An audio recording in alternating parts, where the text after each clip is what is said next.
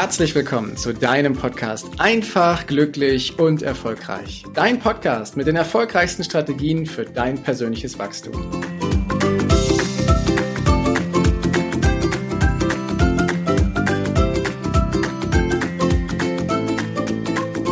Willkommen zu deinem Podcast Einfach, glücklich und erfolgreich. Dein Podcast mit den erfolgreichsten Strategien für dein persönliches Wachstum. Und heute habe ich einen ganz besonderen Gast hier, den ich interviewen darf oder die ich interviewen darf, nämlich die Claudia Conan. Doch bevor ich zur offiziellen Anmoderation komme, habe ich wie immer den Wunsch, wenn dir das Ganze gefällt, dann freue ich mich auf eine ehrliche Rezension bei iTunes und natürlich über ein Abo.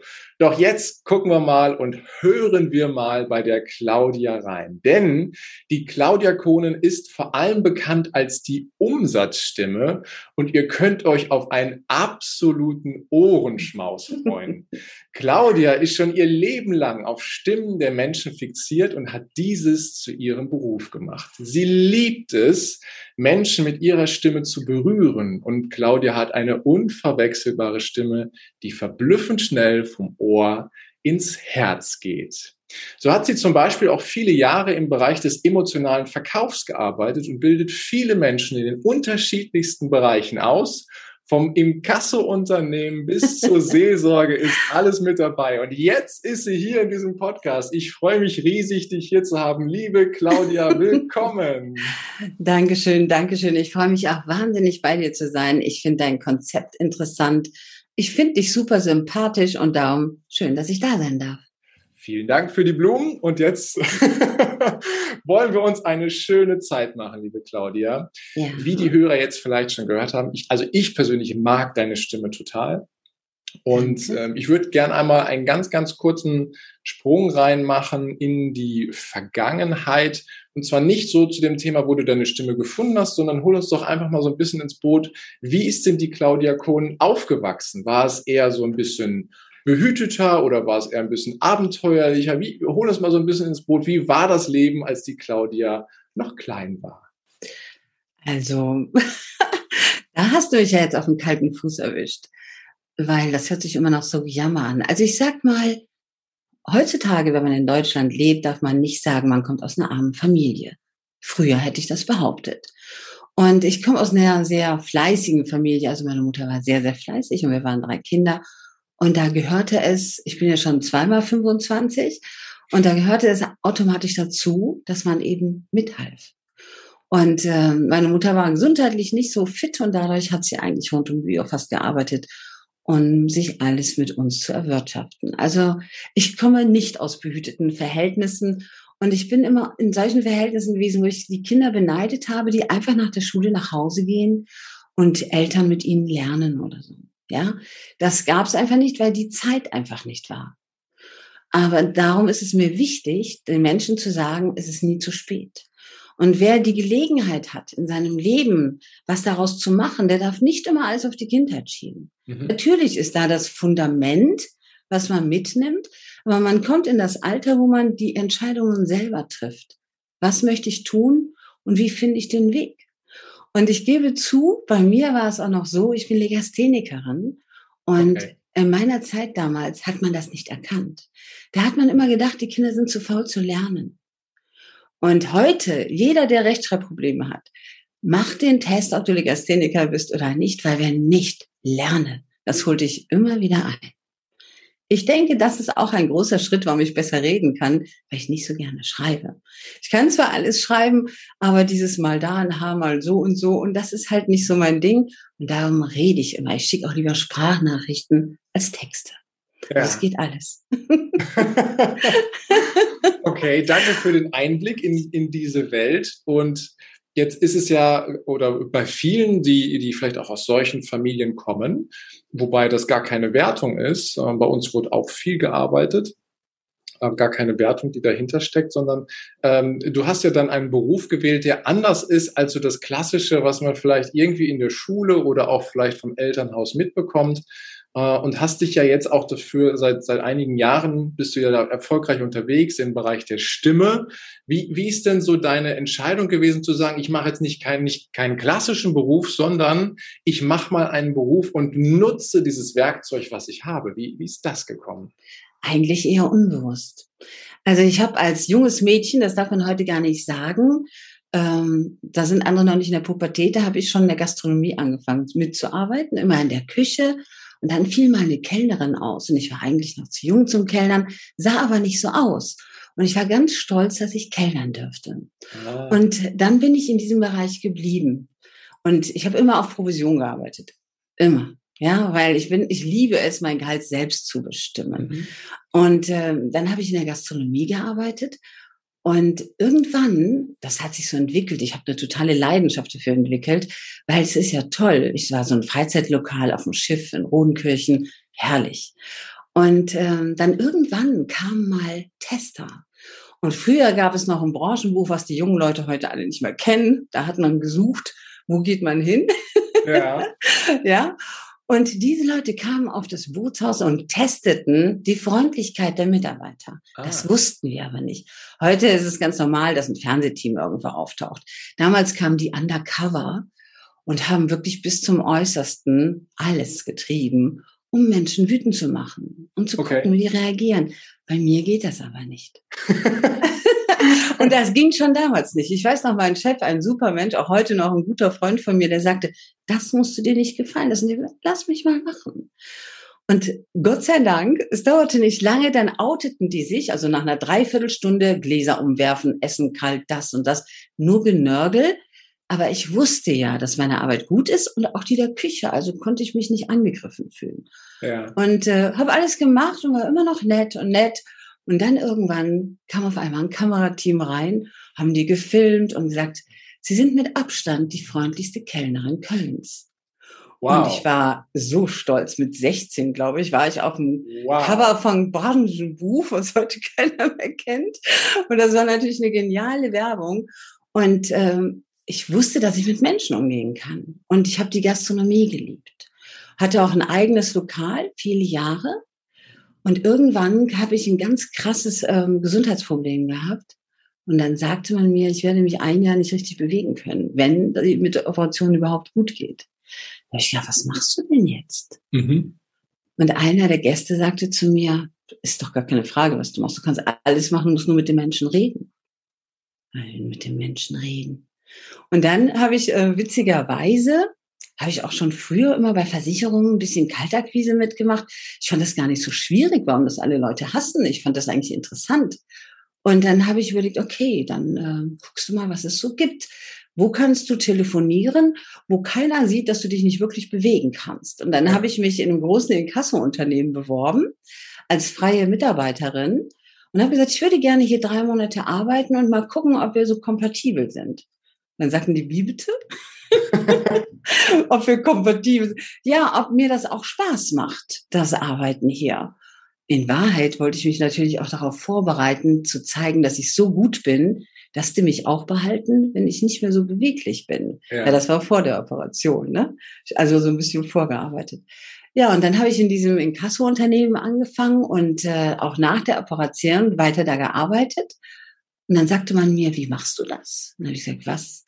Wieso kann es sein, und da ging es um Luxusartikel, dass viele Unternehmer oder auch Menschen, die eingekauft haben, teure Artikel gekauft haben, teilweise nur nicht bezahlt haben, weil sie sich über den Service geärgert haben.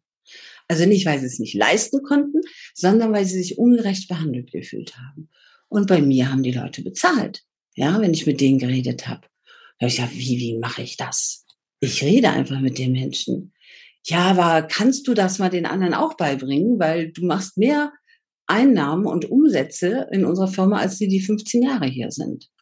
Da habe ich gesagt, okay, und das ist jetzt schon 18 Jahre fast her, 16, 16 Jahre. Ja. Okay, dann nehme ich mal drei und probiere das mal aus. Und ich hatte keine Ahnung, wie mache ich eine Schulung oder sonstiges. Ja, und dann habe ich den versucht, das zu vermitteln mit Zeichnungen und so. Ich war ja jetzt nicht so. Dann habe ich meine erste PowerPoint-Präsentation gemacht. Und das lief so super, dass ich dann noch welche bekommen habe und noch welche. Und dann hat die dann einer anderen Firma gesagt, wie gut das bei ihr läuft und hat mich dann vermittelt. Und so fing das an. Und so ging das die ganzen Jahre bis Corona. Dann hatte ich auf einmal 70 Leute in den Schulungen, 100 Leute in den Schulungen. Wow. Und das hat mir so einen Spaß gemacht, ne? Weil du hast auf einmal Menschen erfolgreich gemacht. Ja. Du hast Menschen beigebracht, vor allem zuzuhören, statt zu reden. Ja. Und das ist ja auch so ein bisschen die Würze.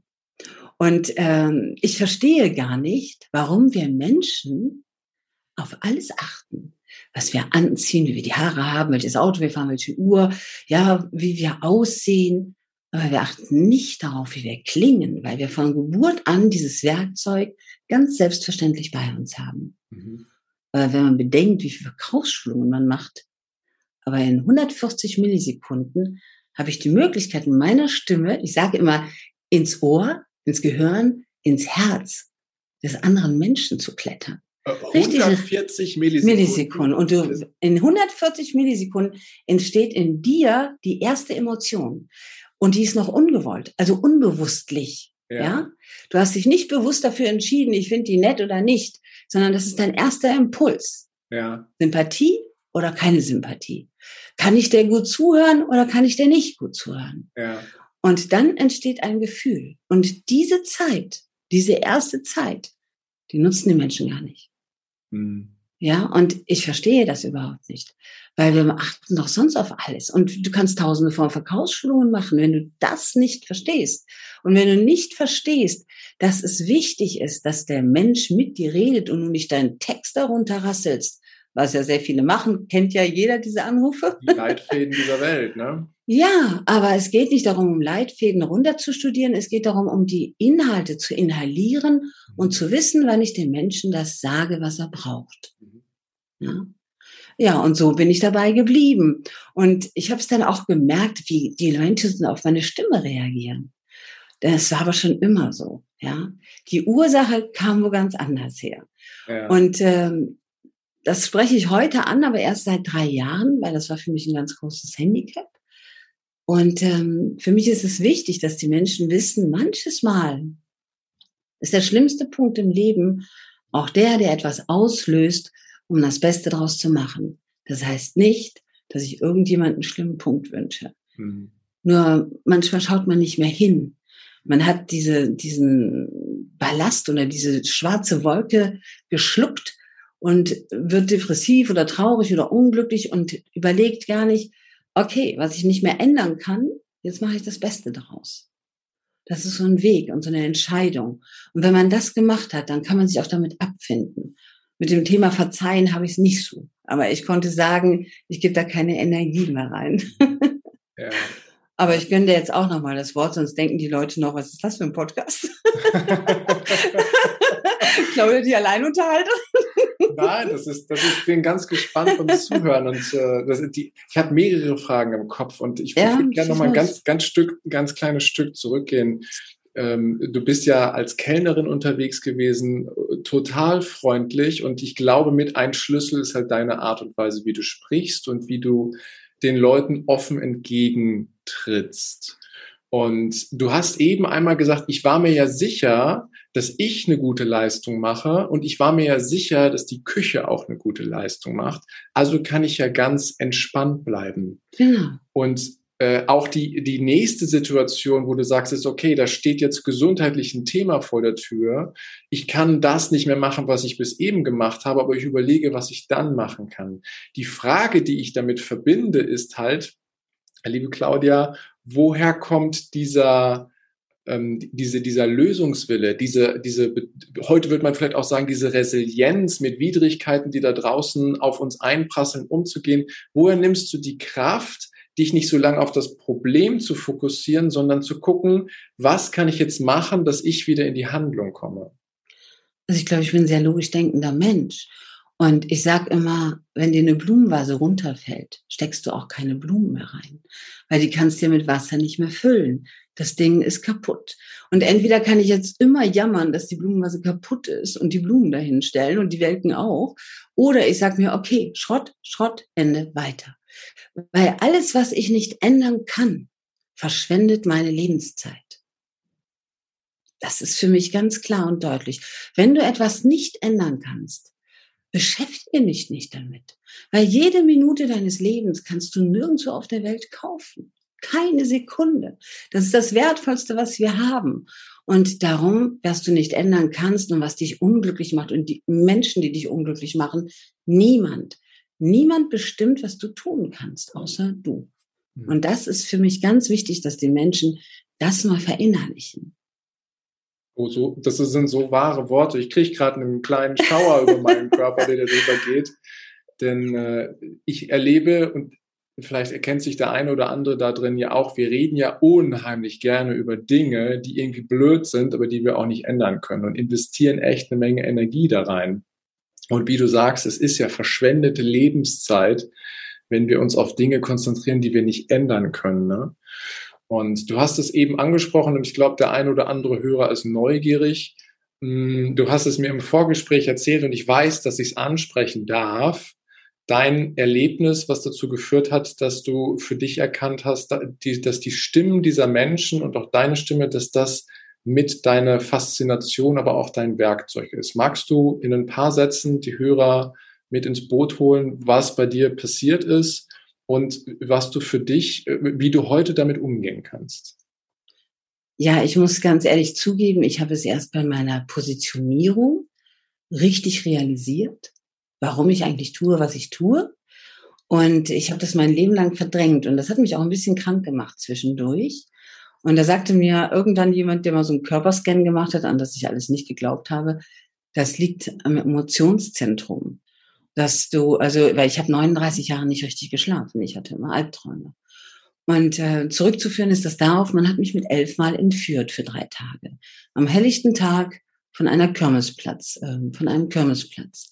Und ähm, ich stand einfach nur am Kirmesplatz und habe meine Freundin gesehen, wie die im Karussell saß mit meiner Zuckerwatte und mir stülpte einfach mitten am helllichten Tag einen Sack über den Kopf und dann hat man mich verschleppt. Und ich habe von dieser Sekunde an nichts gesehen. Also ich habe nie gewusst, wer diese Menschen waren. Das waren mehrere Männer, die mich entführt haben. So ein richtiges originelles, ähm, organisiertes Verbrechen. Und die haben mich für drei Tage behalten und ich habe drei Tage nur Stimmen gehört. Und ich habe wirklich wie fokussiert die Stimmen gehört, weil wir haben ja ein tolles System in unserem Körper, so ein Selbstschutzsystem. Man geht quasi bei Schmerzen, kennt jeder, wenn er sich im Finger schneidet, mal kurz aus sich raus. Man ist dann nicht so aua, aua, aua, sondern man sieht quasi erst, bis das Blut kommt und dann spürt man erst den Schmerz. Und unser Gehirn ist so toll, dass in diesem Moment ich den Schmerz oder meinen Körper nicht mehr gespürt habe. Das ist so, als wenn du aus dir rausgehst und du fokussierst dich auf das, was du kannst. Und ich konnte ja nur zuhören. Ich konnte nur die Stimmen hören. Und irgendwie wollte mein Gehirn sich wahrscheinlich beschäftigen, damit man nicht, was weiß ich, ne? Mhm. Und äh, dann habe ich mich auf die Stimmen fokussiert und habe überlegt, wie hört er sich an? Wie redet der überhaupt? Wie, und, und da werde ich elf. Und ähm, der hört sich an wie der und der Nachbar, aber das ist er nicht. Der hört sich ein bisschen an wie der eine dicke Mann aus dem Bäcker und so. Also so, ja, ich mhm. habe die, die Stimmen quasi zugeordnet. Redet mhm. der schnell, langsam, macht der äh dazwischen. All diese Sachen, Redepause, weil ich gedacht habe, die finde ich. Mhm. Wenn ich die nicht sehen kann, das machen, tun die keinem mehr an. Also was alles in diesen Tagen durch meinen Kopf gegangen ist, kann ich nicht genau sagen, weil die haben mir leider auch noch Drogen gegeben oder Gott sei Dank, ich weiß es nicht, wie ich das nennen soll. Und ähm, nach diesen Tagen habe ich die auch nicht gesehen. Also ich bin zwar rausgekommen dort, aber ich habe nie einen gesehen und die haben die auch nie gefunden. Und ich habe ein halbes Jahr unter diesem Schockzustand, macht uns der Körper ja leise. Ja. Und ich habe ein halbes Jahr nicht mehr sprechen können. Wann dieser Übergang war, dass ich sprechen konnte oder nicht, weiß ich nicht. Aber ich war fokussiert auf jede Stimme. Mhm. Und ich habe den Menschen auf einmal anders zugehört. Wenn man das mal beobachtet, das kann jeder mal hier machen, der diesen Podcast hört, lauscht man den Menschen und ihr stellt fest, es ist traurig, wie die Leute miteinander reden. Es ist grausig, wie manchmal Eltern mit Kindern reden, Partner miteinander reden. Da fragt man sich, warum gehören die eigentlich zusammen? Oder wie, wie fremde Menschen mit einer Kassiererin sprechen. Das ist grausam. Und bei diesem Zuhören und bei diesem eigentlichen egoistischen Gedanken, die entlarve ich, habe ich einfach mich so fokussiert auf die Menschen. Und dadurch bin ich natürlich auch gewachsen innerlich und rede anders mit den Menschen. Ne? Und das war für mich ein ganz, ganz großer Fokus. Ich wollte diese Menschen finden, damit die anderen das nicht antun können. Und ich habe mit elf verrückterweise in dieser Zeit, die Polizisten waren natürlich auch sehr engagiert, die Leute zu fassen und kam immer mit äh, so einer Psychologin. Und da hat mich Frau mir ein rotes Buch geschenkt und hat gesagt, Mädchen, schreib hier alles auf, dann kommt dieser Schmerz aus dir raus und dann wird alles gut. Und ich habe gedacht, anhand dieser Notizen findet man die Täter, weil ich ja genau beschrieben habe. ja. Heute kann man das übrigens. Heute kann man die Menschen analysieren an der Stimme Damals ging das nicht. Ja, und heute kann man, man weiß mittlerweile, dass kein Mensch auf der Welt klingt wie ein anderer. Also es ist wirklich wie ein Fingerabdruck, die Stimme. Ja. Und da hat man auch so eine Verantwortung, wie man mit den Menschen spricht, weil man manifestiert sich ja im Gehirn des anderen. Ja, und dieses Stimmenanalysebuch, was natürlich keins war, habe ich verschlossen. Und als ich das nach einem halben Jahr jemandem vorlesen wollte, weil ich habe mich geschämt, das jemandem zu geben, mhm weil ich ja Legasthenikerin war. Und das blieb in meinem Kopf, weil ich ja in der zweiten Klasse schon so einen tollen Lehrer hatte, der mir das ganz deutlich gemacht hat. Habe ich mich unheimlich geschämt, so viel zum Thema Lehrer, die mit Kindern reden. Ja. Und ähm, das hinterlässt manchmal ganz schön krasse Narben. Und ich habe dann das Buch aufgemacht und habe das jemandem vorlesen wollen. Und diese Person sagt, ja, jetzt mal egal was war, weil ich das geschrieben hatte, war schreibt man nicht mit H. Und dann, ja, kann man heute drüber denken, wie man will, ja, logisch, sehr emotional. Und dann habe ich das Buch zugemacht und habe das in Süd am Rhein verbrannt. Mhm. Und von diesem Tag an hatte ich ein schlechtes Gewissen, weil ich immer geglaubt habe, anhand dieses Buches hätte man die Täter finden können. Mhm. Und ich habe das gedanklich bis zu meiner Positionierung vor drei Jahren nie aufgemacht. Mhm. Ich habe das nie geöffnet. Und erst als ich mich damit beschäftigt habe, bei Stefan Fried, ich bin heute noch sehr dankbar dafür, dass ich äh, meine Positionierung gemacht habe. Warum machst du, was du machst? Wann hast du das erste Mal darüber nachgedacht? Bla bla bla. Das ist einfach so mit mir durchgelaufen. Ich habe da nie drüber nachgedacht. Mhm. Ja, und dann komme ich zurück und warum bist du ein bisschen beklemmt in dieser Hinsicht und warum bist du nicht so auf dem Markt sichtbar, wie du eigentlich verdient hättest? Und am Ende stand da ich. Ja, wie ich ich, ja, was war ich denn? Ne? Und dann sage ich dazu, Stefan, gib mir mal das Mikrofon. Wir waren mit, ich glaube, 400 Leute, Bodo Schäfer und Stefan Friedrich Seminar. Und in dem Moment ist mir das wie ein kalter Schauer runtergelaufen. Also das war echt eine Hausnummer, die braucht keiner. Ich habe vor den ganzen Leuten angefangen zu weinen und war äh, out of order. Mhm. Dieses Bewusstsein, dass das ekelhafteste, was du in deinem Leben erlebt hast, so durch dein Leben mitgegangen ist, mhm. Ohne dass du es wusstest. Und darum kann ich nur jedem sagen, alles, was wir erleben, geht mit uns mit. Wir entscheiden nur, was wir daraus machen.